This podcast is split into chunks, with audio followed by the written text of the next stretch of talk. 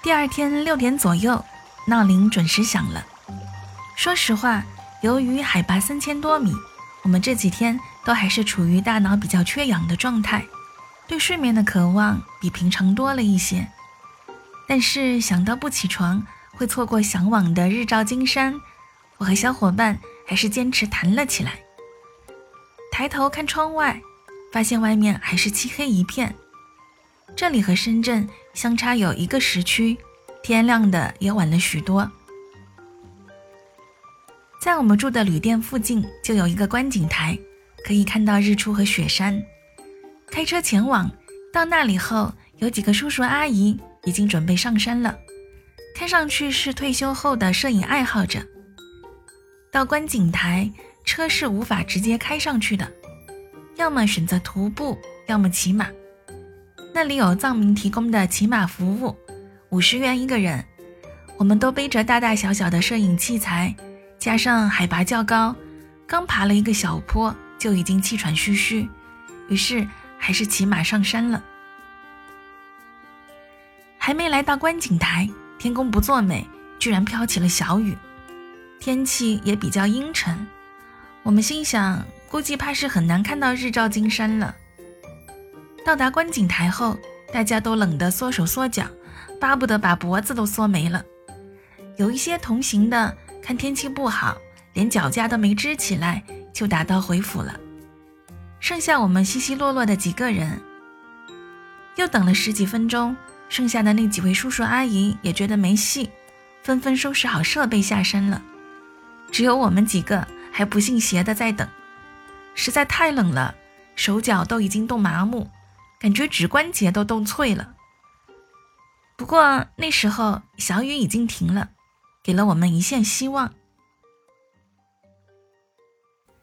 在坚持等了四十多分钟，奇迹出现了。只见远处的云层里透出了一束光亮，太阳像一位披荆斩棘的勇士，用力地突破云层的遮盖。把它的光芒洒向大地。看到光的那一刻，我不知道心里涌起的是什么样的情绪，也许是太冷了，竟然鼻头一酸，眼睛都红了。我的小伙伴惊喜地按下快门，用航拍拍下了珍贵的一刻。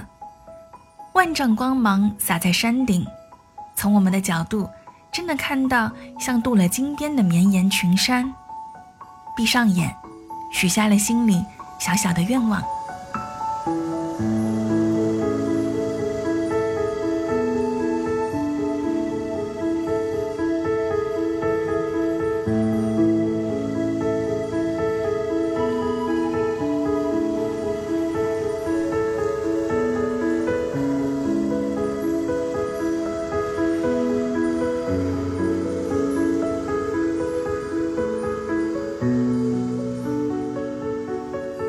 知道心诚则灵是什么感觉？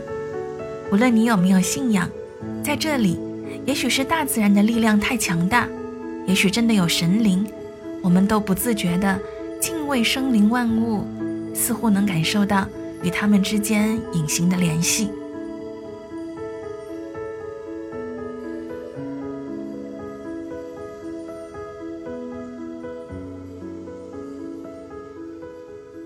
下山后回旅店收拾好行李装车，今天我们准备去下一个地方。从新都桥沿三幺八国道的盘山西路继续向西，翻越四千多海拔的高尔寺山。十月末的藏区基本都是晴天，在一个小岔路口两公里左右的地方，惊喜出现了。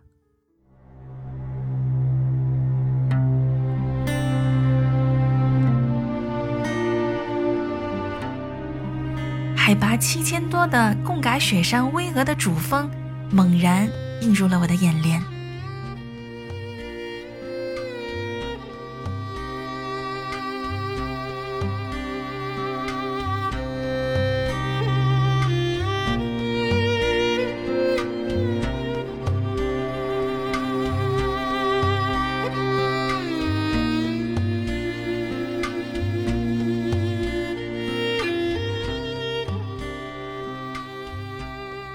拿好装备，穿好羽绒防风战袍，举起相机，毫不客气地按下快门，记录下进藏第一次神圣的雪山之约。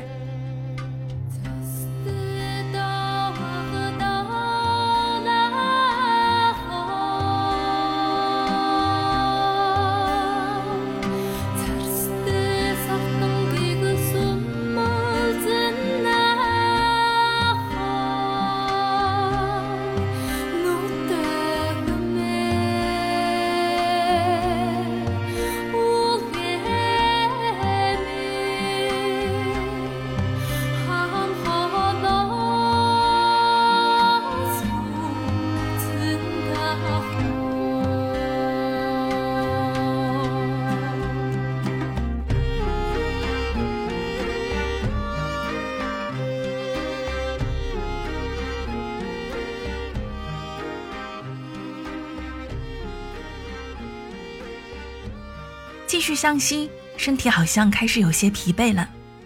你还坚持得住吗？一路上和朋友们互相打气，想象自己驾驭的是驰骋沙场的战马。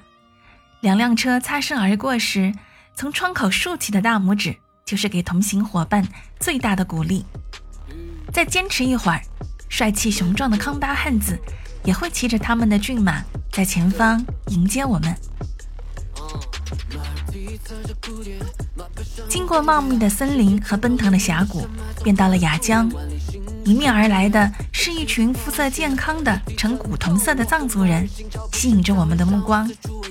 他们每人骑着一匹骏马，在广阔的草坝上掀起一缕缕烟尘。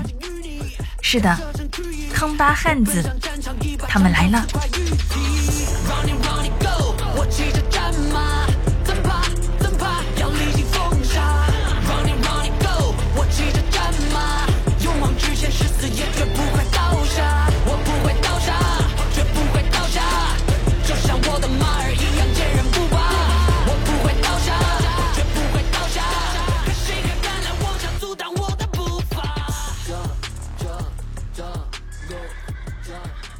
彪悍，天性爱留图，生活的比较随意。他们被称为藏族同胞中的吉普赛人。常年的游牧生活使他们带有野性的奔放气质，同时却还非常的柔情，疼爱他们的女人。听说每次外出经商归来，都会购置一些贵重的珠宝和首饰送给自己的妻子。当然了，这也是有特定原因的。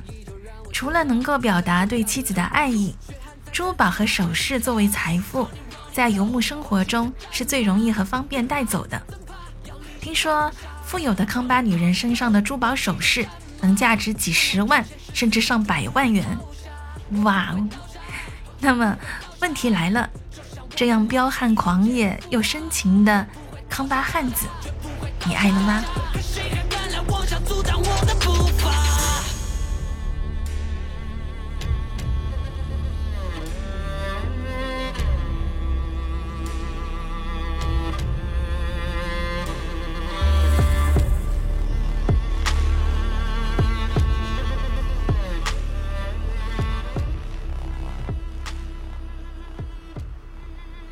在雅江休息一晚，依然是住在藏式民宿。